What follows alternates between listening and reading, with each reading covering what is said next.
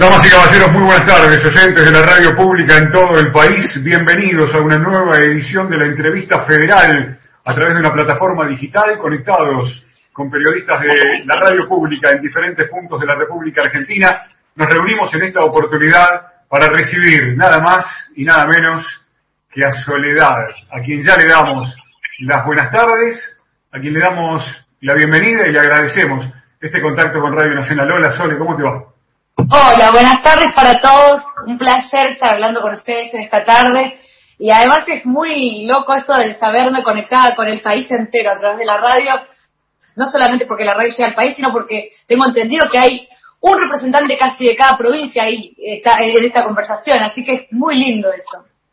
Mucha gente reunida en esta entrevista federal para recibirte, para charlar con vos en el transcurso de esta próxima hora. Y eh, dándole la oportunidad para abrir esta entrevista a alguien por voz ya conocida. Yo la saludo por mi parte, me despido por un ratito nada más, gracias. Sole, hola Maya Sasovsky, buenas tardes, bienvenida, adelante.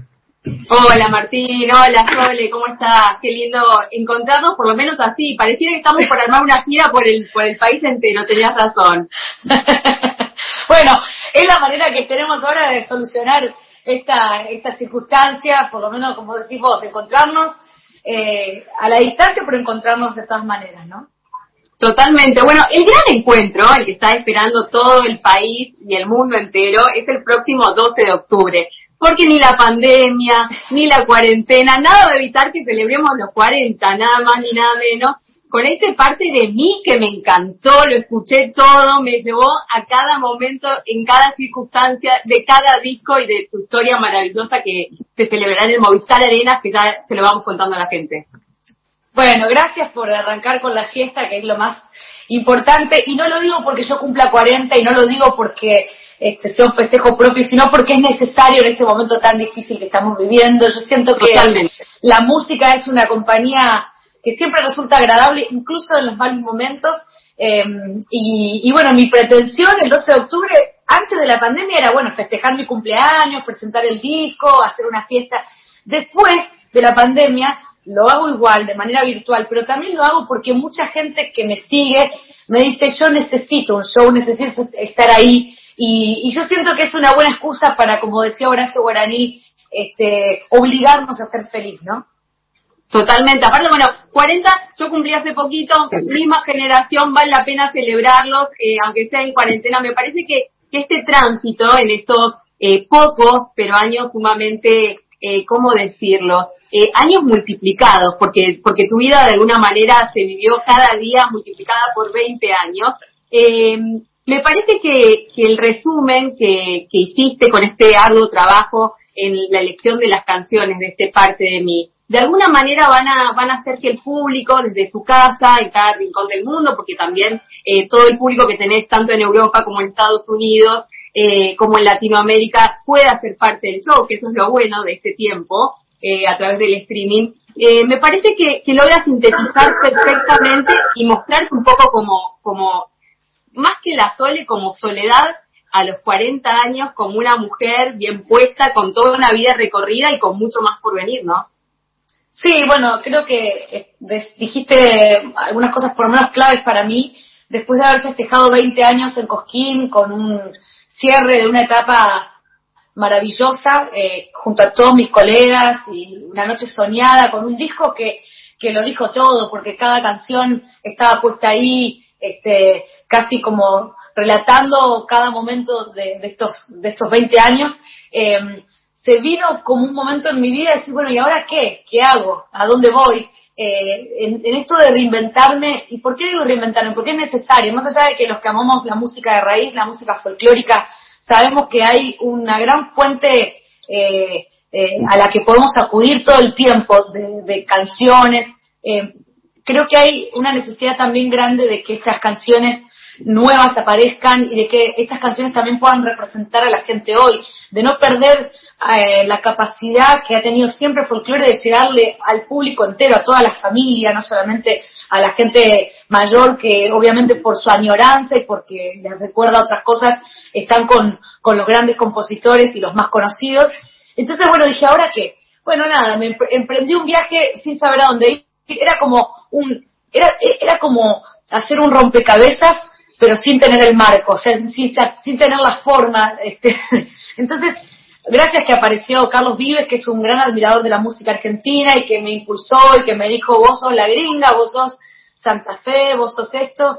Eh, empezamos ahí a hablar de este disco y, y, y sin perder la esencia, sin perder todo aquello que forma parte de mí, eh, inventar este presente o, o, más que inventarlo, porque es una realidad, este, darle, darle fuerza a este presente para también pisar más fuerte y, pensar en que puede haber un futuro como artista, ¿no? es decir, después de tantos años empezar. Pero, pero son, son, un montón de años de carrera, pero la vida, la vida está recién desandándose, eh, mucho para charlar, mucho para compartir y están mis compañeros de cada rincón del país, como bien decías, está Tucumán por allí que seguramente quiere también hablar con vos en nombre de él toda la provincia. Hola Tucumán, hola Carlos, ¿estás por ahí? Ahí vamos con Carlos. Ahí, ahí. Ahora sí, Hola Sole, ¿cómo te va?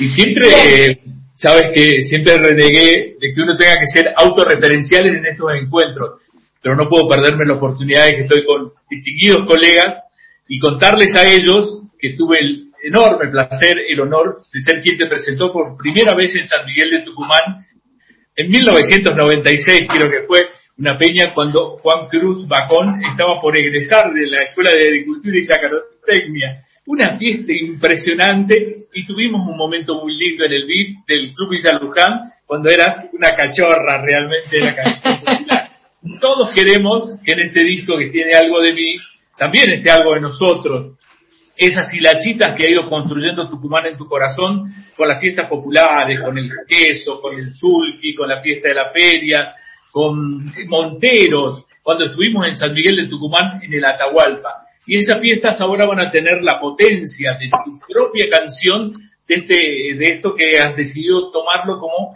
la herramienta de tu alma, que va a ser tu nuevo disco. ¿Qué cosas vas a pulsar en los escenarios con este nuevo disco y con tus 40 años?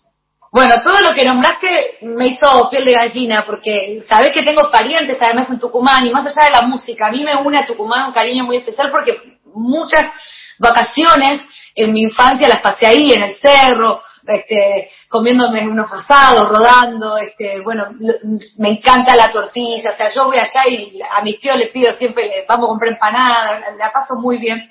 Eh, viví Navidades en Tucumán también. Entonces, simplemente decirles a todos los tucumanos, primero gracias, porque como vos bien decís, este disco también se, lo, se los debo al público tucumano que me bancó durante todos estos años y permitió que el artista siguiera en, en movimiento, porque eso es algo que yo se lo debo a mi público. Y después en cada canción está mi impronta, está este, está mi agradecimiento a mi gente, incluso en la gringa, en donde dice, porque mi gente siempre me ha tenido fe, porque es la verdad, es un público que siempre ha estado conmigo Em, en las buenas y en las malas, eh, cuando todavía ni siquiera era un artista. Como vos decís, allá por el, 96 yo no me consideraba un artista. Em, y lo que pretendo hacer es presentar, por supuesto, este disco que tiene 14 canciones. Cada vez que nos presentamos en los festivales, el show es un poco más extenso. No va a faltar el clásico o los clásicos como siempre, pero esta oportunidad que hoy me quiero dar de, de, de, poner un aire nuevo eh, y de decir las cosas con, con, en primera persona, por así decirlo, es maravillosa. Y la agradezco, pero se la agradezco fundamentalmente a mi público que siempre ha estado ahí confiando en mí, ¿no? Hola Sole, buenas tardes. Jennifer San Martín de Radio Nacional Chosmalal te saluda te transmito esta enorme alegría de poder tener la posibilidad de interactuar con vos por parte de todo el equipo de Radio Nacional Chosmalal y de muchísimos seguidores que también te envían muchos saludos. En tu nuevo disco, parte de mí, como ya nuestros compañeros eh, lo nombraron, el número 11 de tu carrera, cuentas con artistas femeninas como Cani García, la India Martínez y la brasileña Paula Paula Fernández, ¿no? Sí, pero también cuentas con la participación del rey del vallenato, Carlos Vives, como lo nombraste en su momento. Eh, mi pregunta es, ¿cuál fue la experiencia que, que te dejó el haber producido algunas canciones con él y en qué influyó, influye en este nuevo disco? Bueno, Carlos es un, como un, es como un padrino artístico internacional. Él me sigue desde hace mucho tiempo, cantó primero Dame una sonrisa en un disco eh, anterior al 20 años que se llama eh, Vivir es hoy, un disco producido por Gianmarco. Eh, siempre desde que grabé en el 99 con Emilio Estefan, fue un tipo que me buscó y que me aprecia y que aprecia mi música y todo lo sucedido conmigo en Argentina. Siempre que hablamos nos sentimos muy cerca porque a, ambos nos pasó un poco lo mismo. Venimos de la música eh, tradicional. Eh, él con Rafael Escalona, que era, como si yo te digo, el, Horacio Guaraní, por así decirlo, de, Colombia, eh, cuando él estaba haciendo una, él hizo una novela, una eh, como actor lo, o sea, lo, mm, este, hizo el personaje de Escalona y después sacó un disco. Entonces sacó esos discos de canciones de la provincia. La gente lo tomó súper bien. O sea, la, gente lo, lo, lo, tomó como propio y lo, elevó. Luego tuvo la, la, oportunidad de que su carrera se hiciera internacional, de grabar en Miami, qué sé yo, y le pasó más o menos lo mismo que a mí a diferentes escalas, ¿no? La gente al principio dijo, eh, pero ahora se va para afuera, canta se va a grabar afuera, ya canta su propia canción, se olvidó de, lo, de nosotros. Él siguió, siguió intentando y aparecen canciones como este, mm, La Tierra del Olvido, eh, Pamaité, eh, Fruta Fresca. El tipo no se olvida nunca de su tierra, pero ha logrado imprimirle un sabor a sus canciones que hizo que Argentina pudiese conocer a Colombia desde otro lugar, que hizo que el mundo pudiese conocer a Colombia. Bueno, yo sueño un poco con lo mismo y tenerlo a él como padrino es un poco eso, ¿no? Es esa esperanza, es esa, esa manera de ver la vida. Él lo primero que me dijo a mí es, si, si, si sos este, si, si elegiste cantar folclore y sos gringa, que no importa.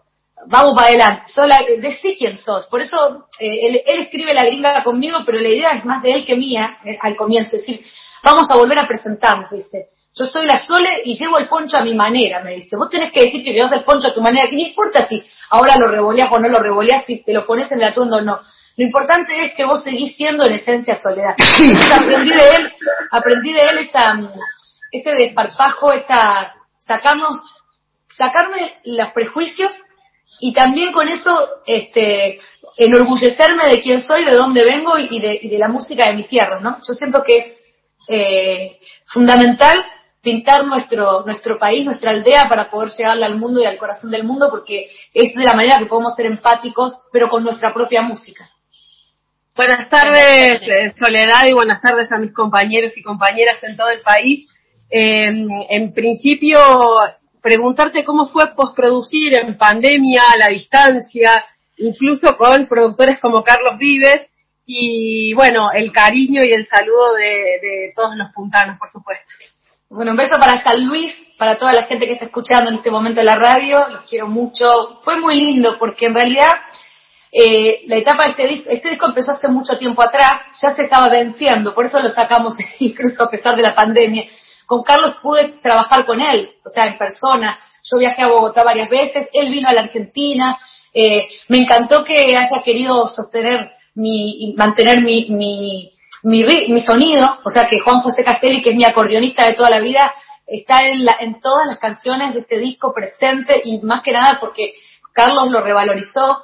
Eh, fue muy, muy lindo porque es un tipo muy, muy activo, muy enérgico y lo que más me llamó la atención cuando estábamos en, Bogotá, él tiene un lugar hermosísimo donde tiene el estudio, pero tiene, no sé, hay vestuario, eh, hace show, es como una especie de eh, digo jarro café porque no se me ocurre otra cosa más telúrica, pero podría ser una peña si se quiere, ¿no? Un lugar así, eh, pero jarro café porque tiene cosas eh, de distintos artistas. Vos ese lugar y tenés la guitarra de Shakira, la de Juanes, la camiseta de, no sé, de, algún jugador de fútbol importante. Está todo Colombia ahí adentro y hacen shows y comen comidas típicas, que es algo que me encantaría que suceda alguna vez en Argentina y que sea tan popular como es el Gaira Café, que es el lugar que yo te estoy diciendo de Carlos. Bueno, eh, trabajábamos en el estudio, nos íbamos a comer algo. Eh, y de repente salíamos por la calle, él en bicicleta, siempre, desde su casa se venía en bicicleta hasta el estudio y me acompañaba hasta el hotel, yo estaba con mi gente, y, la, y el público, la gente en la calle, o sea, cómo paraba a saludarlo. Maestro, patrón, papá, papá, todo el mundo. Entonces, bueno, fue muy lindo porque lo que le ocurre a él en Colombia es similar a lo que le ocurre a los artistas populares aquí en Argentina y fue muy inspirador. Incluso me ocurre a mí Em, así que fue muy lindo. Después sí hubo algunas canciones que se trabajaron ya dentro de la pandemia, como este, el video de Quien Dijo, el video de La Valeria, y por suerte muchas las terminé cantando en el estudio que está en mi casa prácticamente, así que no fue tan difícil. Sí, a la distancia no es lo mismo, lo sé, pero nada como cantar eh, en tu casa, casi, porque antes tenía que viajar a, a lo mejor a Buenos Aires y levantarme muy temprano, entrar a Buenos Aires de madrugada, estar sin dormir y sabía que ese día tenía que grabarse así porque era el día que se había alquilado el estudio con esa presión. Por suerte me lo tomé tranquila, cero presión y disfruté mucho el proceso del disco. ¿Qué tal, Sole? Buenas tardes. Patricia Leisa te saluda, ¿me estás escuchando bien? Perfecto, te escucho, Resistencia. Resistencia Chaco, eh, muchas veces también te cruzaste el puente para, para ir a disfrutar del anfiteatro Marola en Corrientes. Y yo te saco un poquito de lo de artista, porque bueno, nosotros sabemos una de las referentes más importantes de la escena musical argentina y como tal uno quiere escucharte también sobre otros temas que hoy por hoy están acaparando la agenda política y social del país como ocurre con otros artistas que hemos entrevistado. Hace un par de horas nada más el señor presidente Alberto Fernández le estuvo enviando mensaje a los jóvenes, a esos jóvenes que quieren irse del país, eh, promovidos por un grupo minúsculo de periodistas, de ricos y famosos que, que van desfilando por los medios de comunicación. Y bueno, el presidente les dijo, no se vayan, hay un país que construir, hay argentinos que necesitan. Lo que hace falta es que todos nos arremanguemos para que, que pongamos a la Argentina de pie. Y yo una vez te escuché decir que tenemos que valorar lo que tenemos nosotros aquí en la Argentina. ¿Qué le decís a, esos jóvenes y de tu parte, bueno, cómo te sentís? Bueno, yo entiendo que en una circunstancia como la que estamos viviendo y venimos arrastrando también un problema este, de años económico, entonces que por ahí hay mucha gente pierde la esperanza. Eh, yo he estado mucho viajando por afuera y encontrándome con argentinos que viven afuera y que extrañan horrores su tierra, porque si hay una de las cosas que abre una herida muy grande es justamente el desarraigo, ¿no? Es muy difícil irse lejos del país. Yo siempre lucho porque nadie se vaya de este país. Yo, yo, por eso amo mi música, estoy en Arequito viviendo, o sea, ya eso es un ejemplo para mucha gente.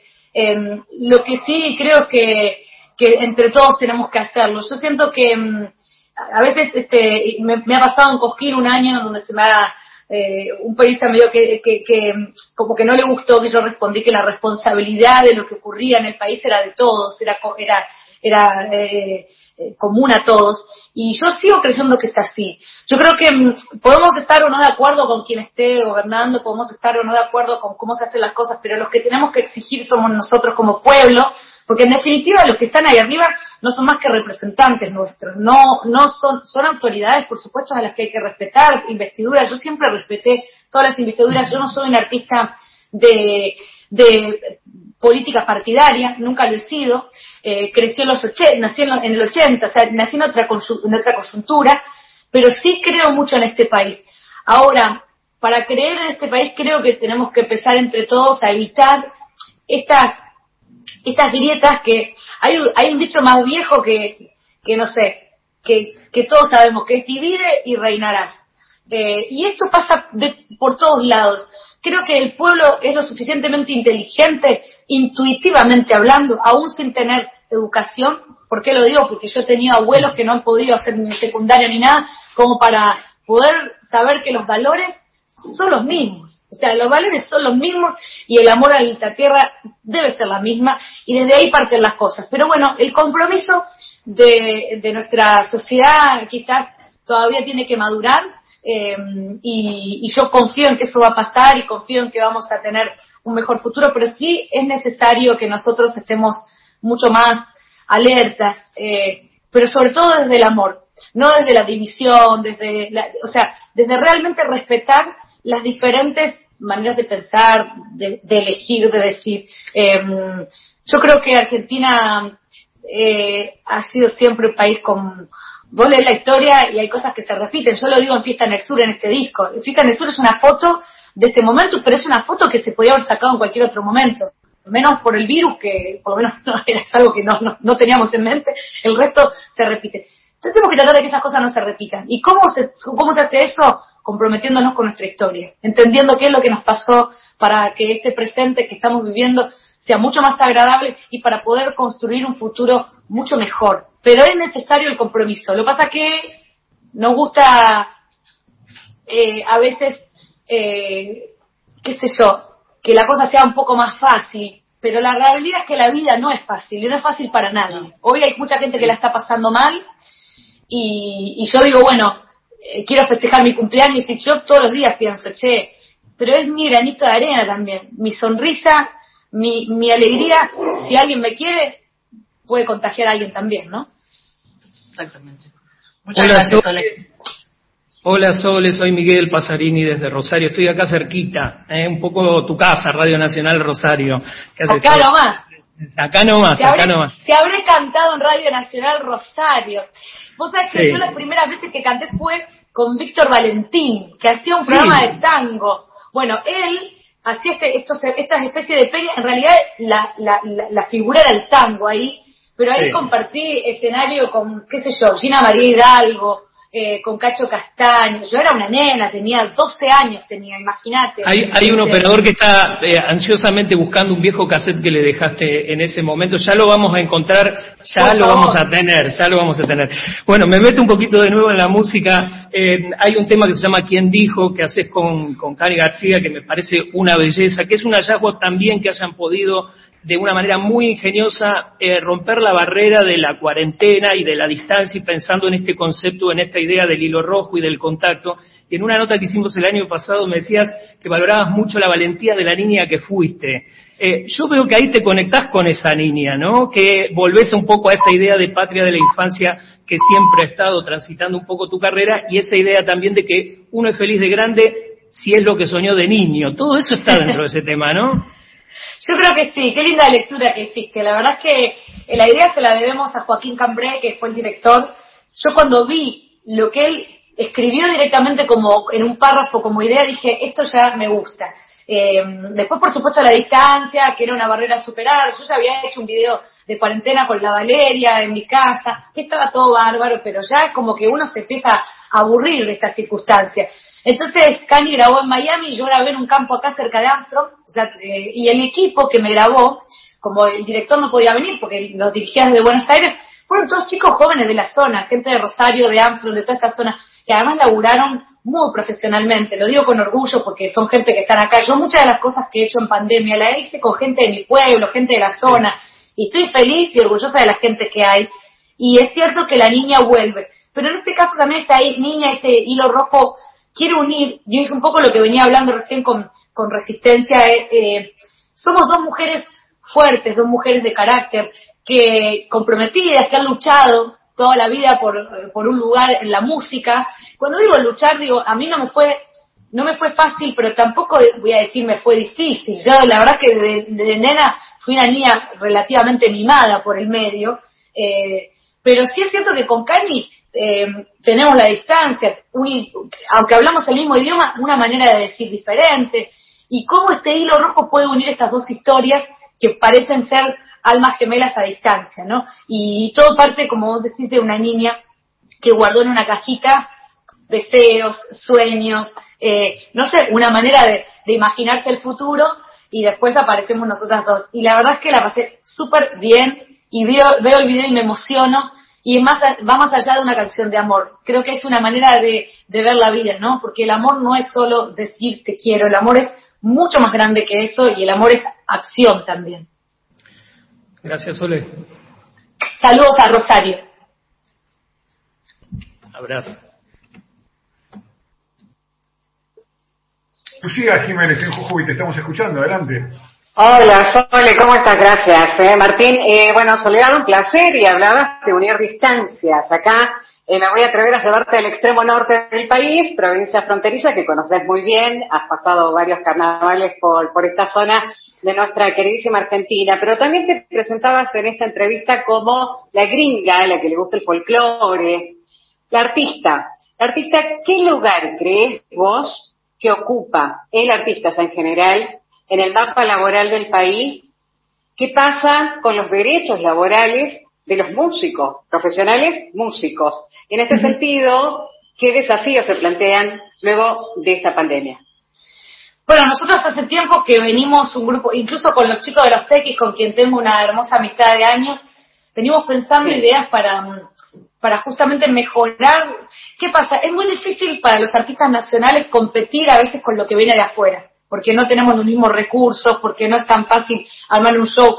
Y los que hemos podido, los que lo queremos, los que queremos intentarlo en algún sentido, eh, a veces eh, corremos con alguna desventaja. Eh, yo creo que es momento también de hablar, ahora que nos pasa esto, de, que hay otras posibilidades. El artista popular tiene siempre esa dualidad, de que es se, se debe al público y se tiene que entregar, pero por otro lado, el hecho de estar girando permanentemente, de estar mostrando su arte, que muchas veces te pasen los shows en todos lados y qué sé yo, hace que eh, por ahí se nos acote después el, el, ¿cómo se diría? El, el, tiempo de trabajo a futuro, porque, o sea, tenés que estar pensando en un disco permanentemente porque las canciones ya, ya tuvieron su curso. Nos pasa también que eh, nos gustaría que como al teatro eh, hubo una quita de impuestos, que se le hizo hace ya unos años atrás, nos pasa también a los músicos para poder producir shows y poder darle al público un show de mayor calidad incluso, y que eso no recaiga de pura y exclusivamente en la entrada, porque sabemos que también hay gente que nos viene a ver eh, en familia, que no puede gastar tanto. Yo creo que se pueden hacer cosas, incluso los streaming, que al principio fueron medio mal vistos, ¿cómo vamos a pagar para ver un show a través de una pantalla de, de celular? Mucha gente lo dijo. Y yo entiendo lo que pasa con la gente que está muy acostumbrada a vernos eh, de, esa manera, pero hay un montón de gente, ahora nos dimos cuenta de la cantidad de gente que trabaja con la música, porque no somos solo las caras visibles. Los, los, los técnicos, los iluminadores, las empresas de sonido e iluminación, los que ponen las vallas, los que están en el, no sé, en los festivales, los que están en el buffet, todo esa, ese mundo que es gigante, hoy nos estamos dando cuenta de que nos está necesitando más que nunca y que eh, tenemos que pensar en, cómo lo resolvemos. Yo creo que el streaming llegó para quedarse, no es la manera más linda de, estar cerca con la gente, realmente no lo es, yo no te voy a mentir, no es lo mismo que terminar una canción y escuchar el aplauso o el desafío de ir a un festival y saber que a pesar de que subiste a las 5 de la mañana a cantar, la gente te preste atención, eh, pero de todas maneras creo que se pueden hacer las dos cosas, porque también hay que pensar en la gente que por ahí no tiene el recurso para viajar, en la gente que no tiene la, que a lo mejor tiene alguna dificultad física para poder estar en medio de toda la gente en un festival y desde su casa puede ver el show. Entonces, me parece que esto apareció como una luz que si sabemos interpretarlo bien, puede llegar a ser muy interesante.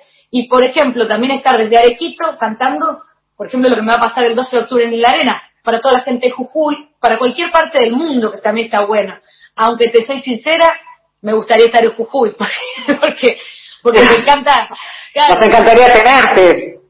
No, no, además tenía pensado una gira por el, por el NOA eh, este año, una gira que se había suspendido porque yo tuve una, dificultad con mi voz el año pasado y la íbamos a hacer este año por, por, por Santiago del Estero, por Jujuy, por Salta, por, este, por Tucumán. Bueno, la pandemia no lo permitió, pero es tan lindo también viajar. Por eso digo, me parece que nos despertó a todos eh, otras ideas, otras inquietudes y sobre todo tenemos que pensar que hay que revalorizar, no solo a los artistas que subimos al escenario, a los compositores.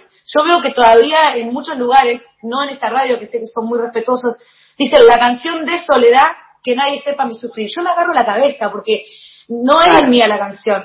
Y, hay alguien que la pensó y a, a, pesar de que ese señor ya no está, está su familia. Entonces, siento que hay mucho todavía que aprender y que es el momento para hacerlo y para reeducar a los artistas, a la gente y a todo el mundo, ¿no? Gracias, Sole. Eh, 40 años no son nada, ¿eh? no, no, yo creo que no, pero bueno, uno hace balances a esta edad. Yo me siento bien, pero pero lo digo porque no puedo creer que esté cumpliendo 40 años. Yo te digo, se me pasó volando, o sea, todo. Ahora digo 40 años, ya tengo dos hijas, una de 10, otra de 6. Digo, ¿qué me pasó? De 7, la chiquita, ya cumplió 7, así que estamos ahí. Pero bueno, gracias. Un abrazo grande, éxito. No. Hola, Sole. Hola, ¿cómo va? Hola, Sole. Santiago Jiménez, LRA20, Radio Nacional Las Lomitas. La verdad es un placer para nosotros, por lo menos para, para los chicos de mi generación. Corría el año 1997, 98, esperábamos los fines de semana para ver la, la, revolucionaria Soledad Pastoruti en los escenarios, goleando el poncho y haciendo eh, sus mejores canciones y nosotros con la edad que teníamos estábamos pendientes, expectantes de, de, poder verte. En esos, esos momentos era, era imaginarse solamente verte los, domingos por, por, por, por algún canal televisivo seguramente. Eh, y para nosotros siempre fue un, placer. Después pasó el tiempo, pasó los años, comencé a dedicarme a la radio y también como a uno de los compañeros que, que fue el que abrió la entrevista, eh, tuve el placer, eh, puedo decir el orgullo de haberte presentado acá en una de las localidades de, de, la provincia de Formosa, en un gran escenario, creo que fue en la fiesta de Portín Lugones, que tuve el placer de presentarte en un, en una, en un, festival. Eh, y bueno, la pregunta en realidad era, eh, en el año 1995, en donde prácticamente te cerraron las puertas eh, de, de, Cosquín, cuando en realidad en todo lo que era la Próspero Molina vos eh, revolucionabas toda la plaza eh, y no, dejar, no te dejaron subir al escenario por la edad que tenías. Después pasó el tiempo, no querías saber nada porque conocemos la, historia de Soledad eh, y llegaste a, a, convencer de que sí, de que pruebes una vez más, probaste, revolucionaste y hoy pasaron 24 años prácticamente de aquella noche en donde no solamente subiste al escenario de, de Cosquín, sino que también le diste, le, le, comenzaste a dar una vida nueva a todo lo que fue ese cambio, eh, ese cambio en, en de, donde comenzó a participar la juventud en la música argentina. Bueno, mira, yo primero me gustaría aclarar que cuando no pude subir a Cosquín aquella vez fue por una disposición municipal que decía que los menores de 16 años no podían exponerse públicamente eh, en, menos en un escenario, ¿no? Pero no fue que ni que Marvin ni que su mujer, que era quienes estaban allí organizando todo lo que es la, la, grilla, eh, no me dejaron subir.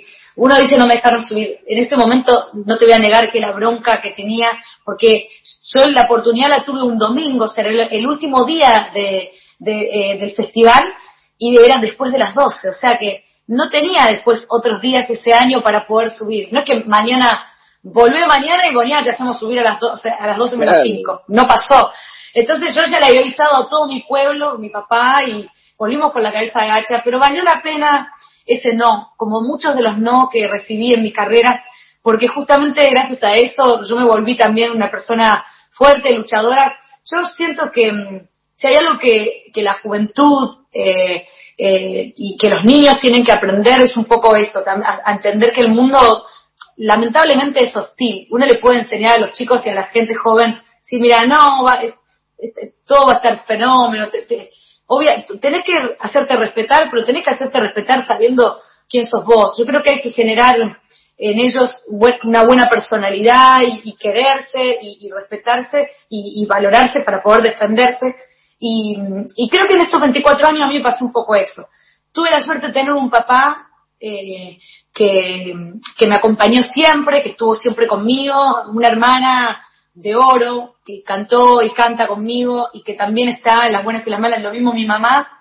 Eh, y si bien no puedo creer todo lo vivido, como vos bien decís, como vos lo, lo, lo plasmaste, yo también creo que lo ocurrido en aquellos años se hizo tan fuerte que, que en un momento hasta se volvió, este, se volvió como una pesadilla para mí porque mm, porque todo el mundo se acuerda de eso y eso fue tan fuerte que todo lo que hice después no parece tener la misma fuerza, ¿viste? Entonces es como digo, wow, hay que seguirla remando, ¿viste? El, éxito es buenísimo, pero una vez que llega, después hay que hay que mantenerse y, y creo que como soy una persona que ama los desafíos y que y que y que le da para adelante, me ayudó mucho eso, la personalidad, lo que te decía recién, mi viejo, eh, y sobre todo la, juventud, que en aquel momento, ya ahora no somos tan jóvenes, pero estuvo conmigo, eh, y que armamos como una especie de revolución sin saber ni siquiera qué era lo que hacíamos y lo que queríamos, porque eh, yo entiendo perfectamente que esta nena llegó con una energía muy grande, revoleando el poncho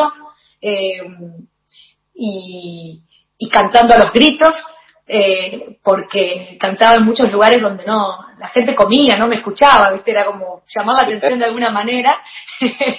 y después, este, bueno, ir aprendiendo sobre la marcha qué hacer y cómo hacerlo y sostenerse. Pero yo le, estos 24 años he aprendido mucho y, espero que no haya sido en vano todo el esfuerzo y que me permita sobrevivir lo que queda de vida artística, ¿no? Bien, el nombre de LRA20 desde las lomitas, desde el corazón geográfico de la provincia de Formosa, en este costado norte de la patria, queremos decirte, en Formosa te amamos, así que cuando se pueda, nosotros siempre te estamos esperando. Lo sé y cada vez que voy disfruto muchísimo del cariño de la gente y les mando un beso enorme y no veo la hora de que todo esto pase para, para volver a cantarles más de cerquita. Gracias. Y de Formosa, de Formosa Nacional Río Grande. ¡Wow! Mirá lo que es el mapa de la Argentina. María Guzmán te habla. Bueno, qué lujo, gringa, qué lujo realmente estar así con vos y que bueno, que, que toda la provincia sepa, sepa de, de, estas, de estas 40 flores, ¿no? Que venís hablando, no, pero eh, son los 40 años, no, son 40 flores y vos lo dijiste por allí, hablaste de, florecer nuevamente. Y volviéndote a la niña que vos te vas reencontrando con esa niña, ¿te reencontraste con la niña rebelde, aquella de, del poncho a su manera, como citaste en tu nuevo trabajo? Yo creo que sí, creo que mm, eh, en esta etapa creo que fue el gran desafío de, esa búsqueda interna que, me, que, me, permitió hacer este disco. Eh, yo creo que en un momento perdí a esa nena rebelde. Em, creo que nos pasó a todos. El mundo cambió mucho y, y, muy de repente en los últimos años y, a veces no sabía dónde ubicarme ni qué decir. Tenía miedo de hablar porque todo lo que decías podía ser utilizado en tu contra, ¿viste? Siempre había alguien que se ofendía. Vos contabas tu historia y siempre alguien se ofendía. Y después uno va aprendiendo que eso no lo puede cambiar y que tiene que estar. Eh, pero siento que la, la, niña rebelde, cuando hablo de una niña rebelde, hablo de la niña rebelde que se atrevió a subir a un escenario de Cosquín y a rebollar el poncho, de la niña que, que con rebeldía eligió el folclore cuando en realidad ninguno de sus, sus pares, de, de los niños con los que jugaba conmigo, lo hubiese elegido.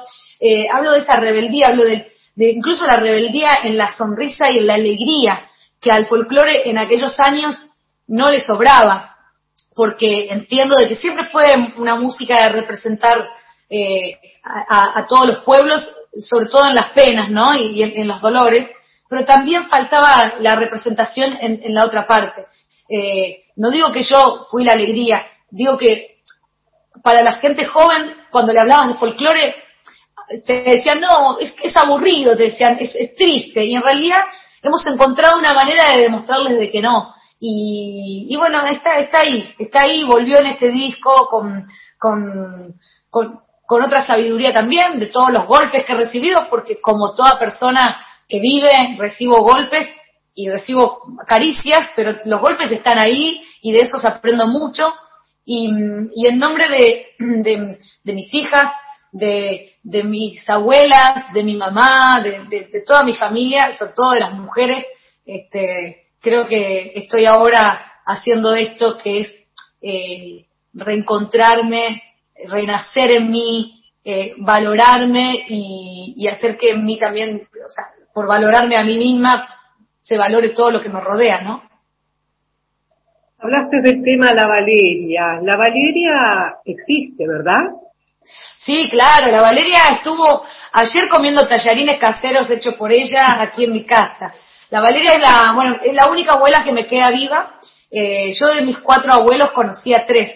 A Elvira, que es la mamá de mi papá, era la mamá de mi papá, eh, Valeria, la mamá de mi mamá, y el abuelo Pascual, que sería el marido de la Valeria, que también lo nombro en la canción.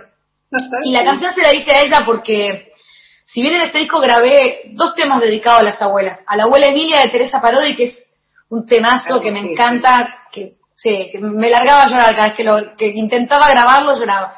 Y a la Valeria le, dediqué una canción que prácticamente compuso ella, porque vino un día a mi casa, tomamos mate y me contaba con mucha felicidad el día de su casamiento, de que ella era flaquita y pobre, que por ser flaquita la familia de mi abuelo no la quería, porque antes una mujer flaca era una mujer mal alimentada, falta de olla, como dice mi abuela. Eh, entonces, este, luchó contra esos prejuicios eh, por el amor, lucharon los dos, porque mi abuelo dijo, yo me caso igual, se casaron siendo muy jovencitos, tuvieron cuatro hijos, y siempre demostraron una grandeza y una felicidad enorme. Bueno, esas cosas que casi no se ven, pero que tenemos que revalorizar, porque hay muchas historias sobre todo de muchas mujeres que han vivido momentos durísimos eh, en lo económico, eh, bueno, ni hablemos como mujer, pero que a pesar de eso no pierden su capacidad de disfrutar la vida y, transmiten a las nuevas generaciones esas ganas de seguir adelante y, ese valor. Así que yo a mi abuela le debo muchas cosas. Gracias a ella aprendí a manejar, porque era la única que se animaba a subir al auto cuando yo empezaba a manejar. Así que eh, la adoro. La Valeria que se pinta los labios de rojo todavía y que a pesar de que mi abuelo falleció ya hace unos años y ahí estuvo ya un poco triste, eh, la sigue peleando, ¿viste? Y sigue estando con nosotros y sigue siendo la persona que une a toda la familia, ¿no? Hablando de mujeres, ¿qué me contás de la ley de cupo femenino en la música? ¿Qué opinas? Mira, yo, yo, ya, yo creo que es, una, es un buen avance, pero siento también de que se debe completar con otras acciones. A mí, a mí me parece que nosotros, o sea, las leyes están buenas porque evidentemente hay, a veces hay cosas que hay que hacer las leyes porque lo que debería ser naturalmente un hecho no lo es, entonces tenemos que apelar a, legalizarlo, que es una cosa rara también, es como, es como decir que queremos la ley del folclore en las escuelas y me, me parece que no habla muy bien de nosotros como, como sociedad de necesitar una ley para que por ley se dé folclore en las escuelas, este, cuando de naturalmente deberíamos tener el folclore en las venas porque es lo que nos representa. Pero bueno, son discusiones y son circunstancias. Con respecto a la ley del cupo femenino, a mí me parece que la mujer merece obviamente un, lugar, un espacio de la misma manera que el hombre. También siento que mm, eh, tiene que completarse ese trabajo con la difusión. Es decir, yo me pongo en el lugar también de un productor, de alguien que, de alguien que esté hoy produciendo un festival. Necesita ese productor contratar artistas que vendan entradas que convoquen gente para que el festival sea un éxito, ya sea solidario, lo que sea, el festival necesita pagar un montón de gastos, escenario, luces, eh, sonido, seguridad, vallado, baños químicos, etcétera, etcétera. Entonces, para que esos artistas que el productor elige, eh, que elige, este, puedan estar en ese festival, los elija, tienen que tener difusión. Y lo que me parece que pasa con muchas mujeres es la falta de difusión también, de los trabajos que hacen las mujeres. Entonces, no se puede forzar una ley si me va a contratar a un artista porque sí, porque ahí nos está faltando la pata de la difusión y la pata de que, de que nos vaya bien a todos, a las mujeres, al productor, al festival, de que el tipo después no diga, uy, la contraté a Soledad porque me dijeron que tenía que meter en medio de tres hombres una mujer o de dos hombres una mujer, y después resulta que no, Soledad no convocó, no trajo gente, no sé qué, ¿qué puede pasar? Lo que digo es, que nos está faltando que cierre toda la rueda. Y ahí es donde yo hablo de que el compromiso es común a todos y que tenemos que luchar por eso. Eh, creo que se va a lograr, los cambios en la sociedad se están dando y, soy muy positiva con eso.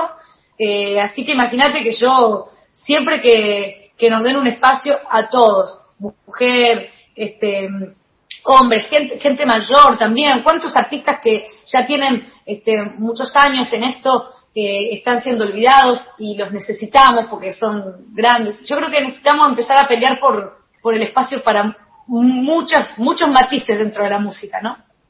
te propongo, te propongo viajar a Perito Moreno, todavía nos quedan un par de preguntas y ya estamos más cerquita del final. Virginia Vargas, te está escuchando en Perito Moreno. Virginia, te escuchamos, adelante.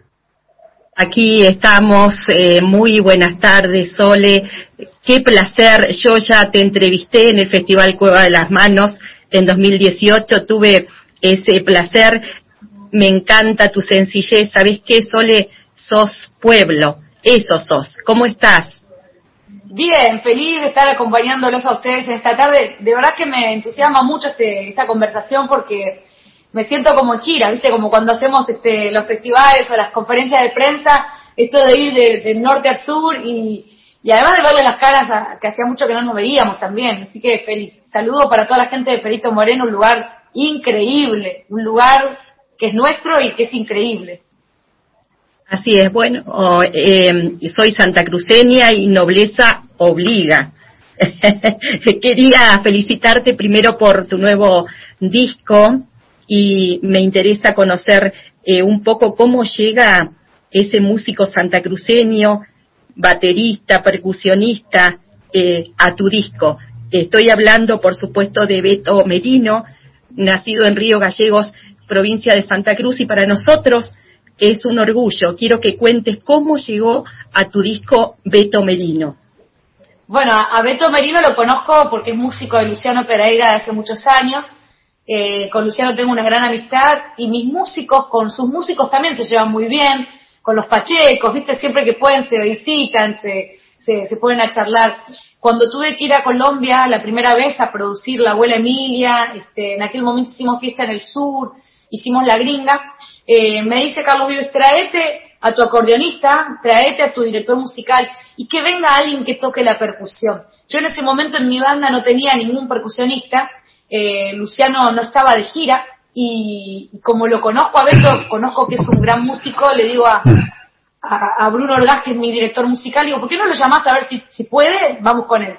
Y bueno, es así que, que vino el Beto para, para Colombia eh, la pasamos súper bien, sé que está muy emocionado de participar de este disco y, y bueno, para mí es un placer porque, repito, siento que en Argentina hay mucho talento y en este disco está demostrado, mm, la mayoría de los productores, Cheche Alara, Juan Blas Caballero, Rodolfo Lugo, la mayoría de los músicos que participaron de este disco son argentinos, algunos viven afuera, otros están acá, pero lo importante es que esa impronta está y el Beto es un, además de un gran músico, una excelente persona, así que bueno, es un placer que esté en este disco. Hay muchas anécdotas para contar, Sole, no siempre todo ha sido sí en tu carrera. Yo quiero que salgamos un poco de la música y cuentes esa anécdota con Sánchez. ¿Quién era Sánchez? ¿Era así realmente ese apellido? No, no, no. Sánchez es un apellido que inventó Rosín. Este, acá hay Sánchez en Arequito, porque viste, digo para aclarar, pero no tiene nada que ver. No, bueno, lo que nos pasó a todas o a todos en algún momento de la vida, ¿no? De estar enamorados, este, casi platónicamente, porque yo era una, una niña, este, entrando en la adolescencia y bueno, y no, y no era correspondida como, como le ha pasado. Es más, yo hacía una broma hace muchos años en el escenario y cantaba después que nadie sepa mi sufrir y después cantaba Ódiame, y después le cantaba Propiedad Privada, Rata Inmunda de, de, de, de, Paquita la del Barrio. Pero bueno, este, sí, es una historia que me pasó en mi pueblo, como le ha pasado a mucha gente, de haber estado enamorada de un chico que él nunca se enteró y cuando se enteró ya era tarde porque yo ya, ya, no solo este, ya había volado lejos, sino que ya no me pasaban las mismas cosas con él. Pero bueno, es un detalle nada más. Como vos decís, por suerte superado, después eso hizo que haya conocido a mi marido y, estoy muy feliz con él. Bueno, espero que tu esposo eh, no se enoje por esta anécdota, pero tan buena. Si se enoja, pierde él porque tiene un prontuario bastante más amplio que el mío. Eh, una previa, por así decirlo. Muchas gracias, Sole. Un abrazo musical desde Perito Moreno, aquí en el noroeste de Santa Cruz. Qué lindo que es escucharte siempre. Gracias, te mando un beso enorme y saludos a toda la gente de Santa Cruz. Recorrí esa provincia como nunca, este, y bueno, tengo muchos recuerdos lindos, así que a todos, este, comandante Piedrabuena, Río Mayo, no sé, tantos lugares, a Río Grande ni hablar, este, he estado en muchos lugares, así que un beso para todos. Qué placer, gracias. Hola Soledad, ¿cómo estás? Daniel desde Viedma, te saludo frente a Patagones. ¿Cómo estás vos? Bien, ¿cómo estás vos? Yo acá, en Arequito. Hoy es un día hermoso, ya parece que la primavera está haciendo mella. Eh, créeme que acá también empezamos a tener un poquito de calor. Bueno, Patagones, fiesta del 7 de marzo, soberanía patagónica, te tenemos hace 24 años. Gracias a Dios esperemos tenerte unos cuantos años más, pero antes de preguntarte si no te invito a Bahía San Blas, donde han promocionado, vengan a San Blas que la Sole viene con la familia, no hay fotos, lo dicen que estuviste por ahí, de mañana pierdo audiencia, así que estás invitada para cuando vengas con tu Bueno, te voy a contar, lo que pasa es que yo fui a Bahía San Blas con cuatro años. Claro. Eh, esa fue la única vez que fuimos. Mi papá le encanta la pesca. Entonces nos fuimos con toda la familia y fueron unos amigos y mi tío. Yo tengo fotos. Ahora, bueno, la tengo en el celular, pero no puedo, no puedo agarrar el celular porque estoy hablando con vos justo. Pero mm, mi papá pescó un cazón. Entonces, para nuestra familia, ese viaje fue increíble porque teníamos una, una Chevy ¿viste? Una, eh, El, vehículo, una Chevrolet larga. Y para mi hijo fue, ¿viste? El, típico que siempre decía que, pescaba pescado grande, qué sé yo. Ese día no, no tuvo que mentir porque le fue súper bien. Entonces fue como una experiencia wow para él y, todo el mundo lo recuerda y qué sé yo. Y, y bueno, yo tengo fotos además porque no éramos una familia de tener vacaciones ni salíamos nunca por una cuestión, éramos de clase media baja, en aquel momento no se estilaba. Entonces te imaginás que era uno de los pocos viajes que realizamos cuando era chica. Así que saludos a la gente de Bahía San Blas, un beso gigante y especialmente de Patagones porque siempre que voy me tratan súper bien. La última vez llegué tarde, ¿te acordás que yo medio que llovía, el avión no sé qué pasó? y la gente se quedó, o sea que se puede hacer el show porque la gente se quedó, así que gracias a todos.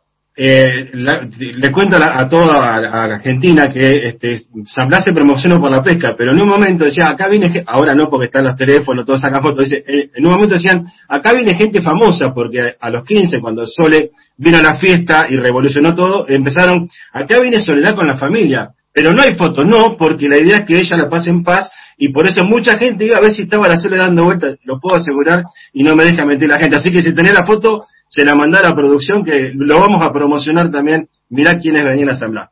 La pregunta es cortita porque nos quedamos sin tiempo, pero eh, hoy, después de 24 eh, años de verte en, el Festival de Patagones, vimos aquella chica que regoleaba el poncho, eh, aquella que después empezó a incursionar en otros ritmos y ya estaba con el papá eh, iban a verte con el papá, que le gustaba el folclore, a esta que va a seguir viniendo y te van a seguir viendo, el abuelo, el hijo, el nieto.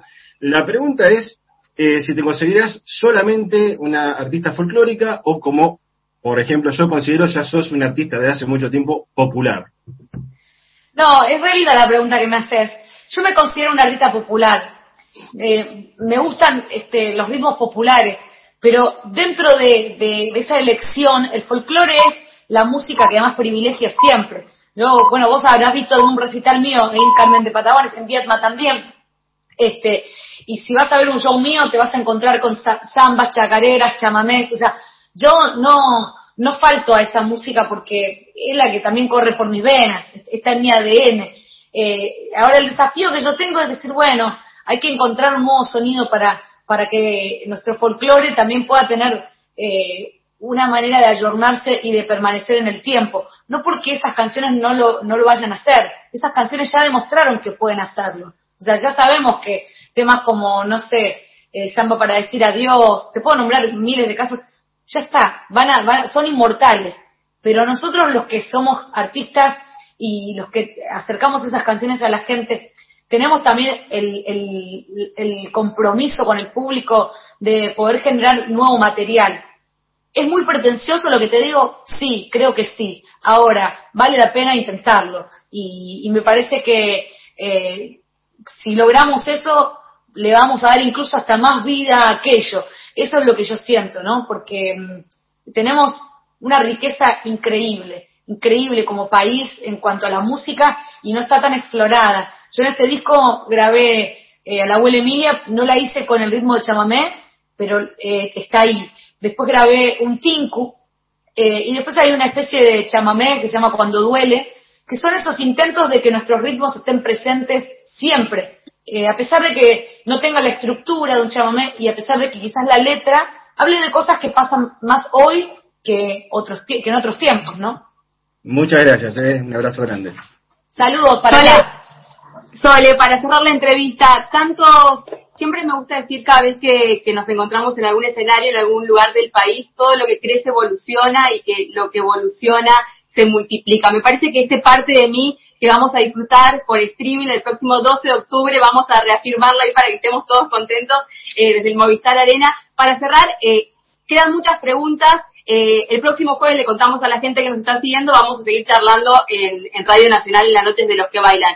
Eh, un poco más acerca de las canciones y de todo esto. El próximo eh, 12 de octubre, ahí, Movistar Arena, tu show particularmente, vos como artista, tenés un ida y vuelta en el ADN del artista con el público.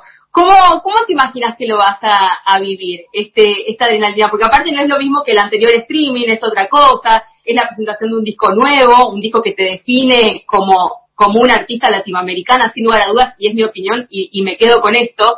Eh, contame un poco cómo, cómo te lo imaginas para cerrar la nota. Bueno, yo creo que sí es un gran desafío porque es un gran escenario y además va a estar vacío el estadio, que es algo raro. Pero yo creo que la interactuación real se va a dar a través de las redes sociales y a través de la cámara. O sea, yo voy a tener que mirar la cámara como, o sea, sabiendo que del otro lado está mi público. Y ahí es donde ya, digamos, eh, el esfuerzo va a ser de mi parte en tratar de que de quitarle esa frialdad que tienen a veces estos shows de, estas de estas, eh, así por streaming de esta manera. Por otro lado también digo, bueno, eh, la falta que nos hace el aplauso cuando finaliza cada canción, pero también sé que es bueno como desafío presentar un disco sin la necesidad de, no importa en qué orden pusiste las canciones, porque no estás pensando en la dinámica de un show en vivo, no estás pensando en sube, baja, lo que sea. No importa si hay o no aplauso detrás de una nueva canción que nadie conoce, porque no va a estar. Entonces, por un lado te quita presión, por el otro lado te la pone, pero no deja de ser interesante la posibilidad de hacerlo, porque hoy es lo único que podemos hacer, lamentablemente, no tenemos otra opción. Si tendría otra opción, me iría con la otra seguro, pero yo prometo que además de presentar este disco, estas 14 canciones que van a estar en vivo, con una escenografía, eh, con una impronta, va a haber alguna que otra canción que se va a colar, dedicada especialmente a mi público, y después de que esta parte más formal, por así decirlo, del show termine, vamos a festejar. Vamos a festejar con las canciones de toda la vida y vamos a festejar, este, no que yo cumplo 40, vamos a festejar que alguien está cumpliendo años en medio de una pandemia. Eh, que como dijo Serrat, el otro día creo que se lo dijo a Pedro Aznar, esto es, es algo, es, milagroso, es un privilegio, no mucha gente puede decir una cosa así, en medio de esta circunstancia donde las noticias no son las que queremos escuchar, decir, cumplo años y hay que agradecerlo. Así que lo único que les digo es, se preparen eh, algo de cotillón de carnaval carioca, porque después del show vamos a bailar y durante el show también vamos a bailar. Pero yo lo que digo es, hago todo esto para que la pasemos bien, para que lo disfrutemos y después más adelante cuando nos permitan salir, cuando nos permitan encontrarnos, lo repetimos de la manera que queremos hacerlo, que es presencial y con los gritos y con todo. Así que nada, voy a sentir la compañía de la gente seguro, la de todos ustedes, están todos por supuesto invitados a vivirlo, a disfrutarlo y te agradezco que lo hayas traído eh, a colación. Me imagino que Vicky te estará escribiendo ahí. No, de este, ninguna manera, de ninguna manera. Yo ya lo ah, tengo en mi ADN también esto de tener que vender, ¿viste? Charlamos, eh. nos conocemos tanto, digo, vamos, vamos a vender, después charlamos más. Bueno, mucha experiencia, mucha experiencia ahí de, de, periodismo y de, y de escenarios. Pero te agradezco porque, bueno, es, es una manera de recordarle a la gente que tenemos una cita, un encuentro, nueve y media de la noche, Movistar Arena, pueden comprar las entradas eh, a en el movistararenas.com.ar eh, no es tan fácil, viste que ahora hay que acostumbrarse a todo eso que hay que poner todos los datos, qué sé yo, pero bueno, háganlo con tiempo, entonces el día del show están más tranquilos, que ya está Tampoco todo es tan difícil. Tampoco es tan difícil. No es tan ¿eh? difícil, pero yo, yo admito de que no es una no, estamos acostumbrados a esa forma de, de, adquirir las entradas y de al argentino le gusta ir a hacer la cola, le, gusta ir a, ¿eh? le gusta la entrada Sí, sí. Pero bueno, nada, no nos queda otra, así que disfrutemos de lo que hay. Bueno, gracias Sole, gracias en nombre de todo Radio Nacional, muchísimas gracias a toda la gente que está del otro lado. El jueves te espero ¿eh? en las noches de los que bailan a las 21 horas en Radio Nacional para todo el país. Gracias, en nombre de todos mis Ahí voy a estar, saludos a todos, a toda la República Argentina, a los que no pudieron estar también, a todas las provincias que conmigo siempre tan generosas eh, me, me reciben con cariño en todos sus festivales Ruego a Dios que esto se termine para poder tener un verano este, como estamos acostumbrados. Y si no es así, si no es así, este, empecemos a pensar de qué manera podemos seguir encontrándonos porque, porque es necesario. El encuentro, el encuentro que es lo que es lo que significa Tinku en este disco que también hay un Tinku, este, es lo que es lo que necesitamos todos para sentirnos mejores y, y más acompañados y además para entendernos mejor también. Totalmente. Soledad pasó por la entrevista. Gracias, Maya. Te quiero. Gracias, Maya Sasovsky. Gracias, eh, Soledad. En el final te leo muy rapidito porque ya estábamos este, mensajes en el Facebook. Desde Granada, España, México, Punta Alta, Nueva York, Perú, Barcelona, París, Río Colorado, Tandil, Escobar, Montegrande, acá en la ciudad de Buenos Aires, en el país, bueno, ni que hablar, Verazategui, Mercedes, Rosario, Mendoza, Cañuelas, Montegrande, Comodoro Rivadavia, algunos de los mensajes que quedaron en el Facebook, que van a quedar ahí, ligados a esta transmisión en vivo que va a quedar almacenada en el Facebook de Radio Nacional. Qué fácil es charlar con vos, qué lindo es escucharte, gracias. No, bueno, es fácil charlar con ustedes que, que me acercan a toda mi Argentina, que me emocionan. Eh, si hay mensaje, después hacer unas capturas y mandármelo porque quiero saber qué es lo que dice la gente. Eh, yo me conecto siempre en Twitter, ¿viste? Y en Instagram. Y la verdad es que, eh, no sé si porque estoy un poco sensible por la situación o lo que sea, pero, pero siempre, eh, creo que de todo lo que me pasó en todos estos años, lo más lindo es este, esa conexión con el público, que ojalá nunca, nunca me falte. Como lo decía Maya, está en tu ADN, Soledad Pastoruti, gracias. Gracias a toda la folclórica, los quiero, sigan así. Pasó Soledad en la entrevista federal, gracias a los compañeros que a través de esta plataforma digital están saludando, aunque los oyentes no nos vean, y nosotros le devolvemos la transmisión a Radio Nacional Folclórica, a Radio Nacional y a las 49 emisoras de la radio pública que han participado de esta entrevista federal con Soledad. Chao, hasta la próxima.